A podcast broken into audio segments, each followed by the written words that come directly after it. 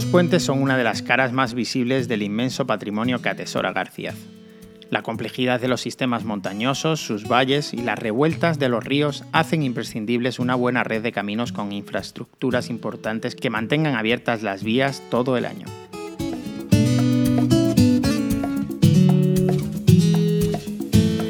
Turismo en García. Señalización turística inteligente en formato audio. Puentes de García. Muy cerca de la población encontramos un buen número de puentes, necesarios para cruzar el río Garciaz, que hace aquí un meandro formando una gran península y creando un gran foso natural que rodea el pueblo. Uno de ellos es el Puente de los Mártires. Viene del camino de Trujillo y es una de las entradas principales a la población y el trayecto va directamente a la Plaza Mayor. Es muy antiguo, quizás del siglo XVI, del momento de la declaración de Villa. Consta de tres arcos de medio punto, dos casi iguales y un tercero más pequeño. También cuenta con un aliviadero rectangular. La construcción, normalmente de pizarra, se mantiene en buen estado de conservación. Los pretiles son los originales y la decoración de la calzada está hecha con piedras de río. El puente es robusto, muy ancho y mide poco más de 5 metros de largo. Su perfil es ligeramente alomado, lo que le dota de una estética muy atractiva. Otro de los puentes es el de San Miguel, uno de los más estéticos de su tiempo, como hace referencia al grabado que presenta uno de sus lados en 1891. De un solo ojo y con el lomo abultado, presenta una bella estampa para cualquiera de sus vistas, pero destaca sobre todo la del perfil con Garciaz y la iglesia coronando el cerro.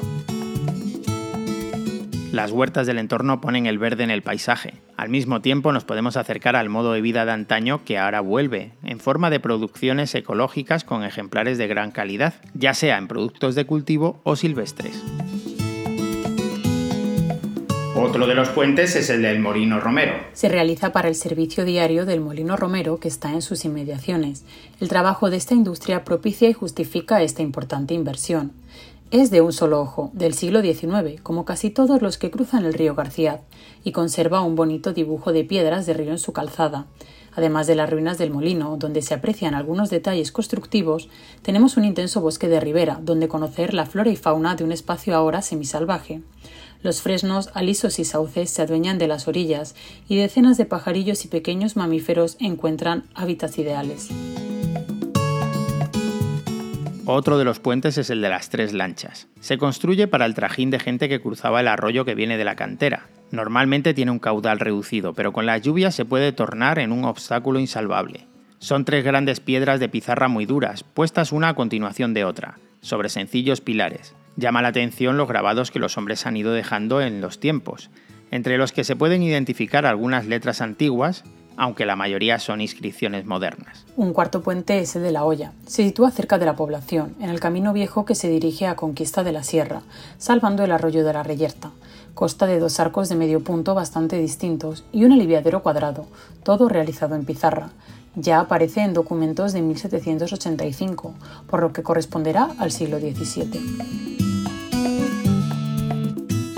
Estos son los cuatro puentes más significativos y accesibles de la localidad, pero quedan más en fincas privadas. Todos nos regalan unas postales de ensueño, una visita agradable y un entorno medioambiental muy cuidado.